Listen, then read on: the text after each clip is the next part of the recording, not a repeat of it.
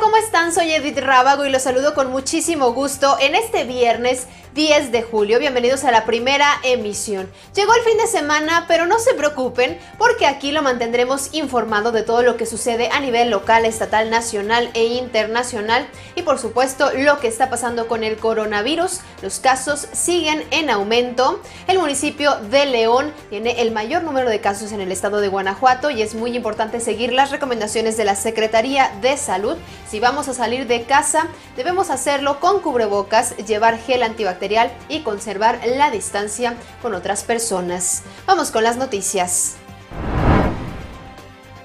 Al interior de una vivienda en la colonia Fuentes de Valvanera, en Apaseo el Grande, tres hombres fueron ultimados.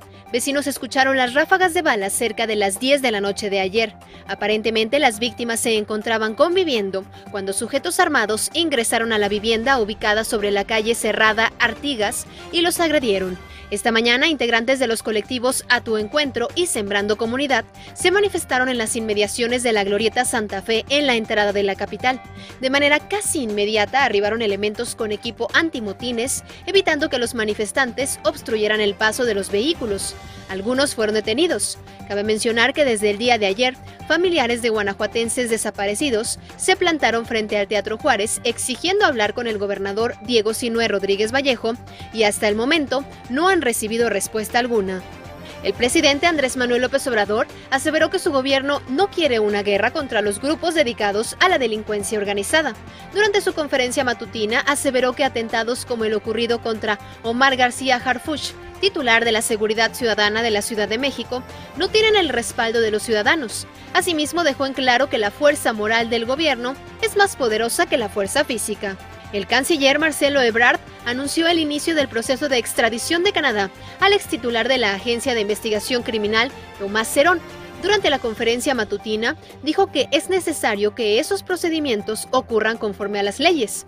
En tanto, el presidente Andrés Manuel López Obrador hablará con las madres y padres de los jóvenes desaparecidos en Ayotzinapa. Lo invito a que se quede conectado e informado con nosotros. En redes sociales nos encuentra como Periódico Correo, en Facebook, Twitter, Instagram y YouTube. Nuestra página web es periódicocorreo.com.mx en donde podrá encontrar todas las noticias. Y le recuerdo que ya puede unirse a nuestro canal de Telegram, solamente descargue la aplicación, búsquenos como Periódico Correo y listo, día con día tendrá todas las noticias en su teléfono celular. En unas horas más tenemos una cita, uno está esperando para para compartirle más información. Mientras tanto, si es posible, quédate en casa. Hoy, en nuestras redes sociales, no te pierdas. Primeros en la línea, últimos en rendirse.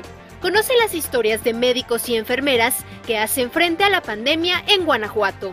Hipertensión se convierte en factor de riesgo de pacientes COVID en el estado. Gran parte de los fallecidos la padecían. Habitantes de la comunidad de San Lucas, en Salamanca, denuncian falta de agua desde hace 11 años. Mantente conectado e informado en Correo al Punto.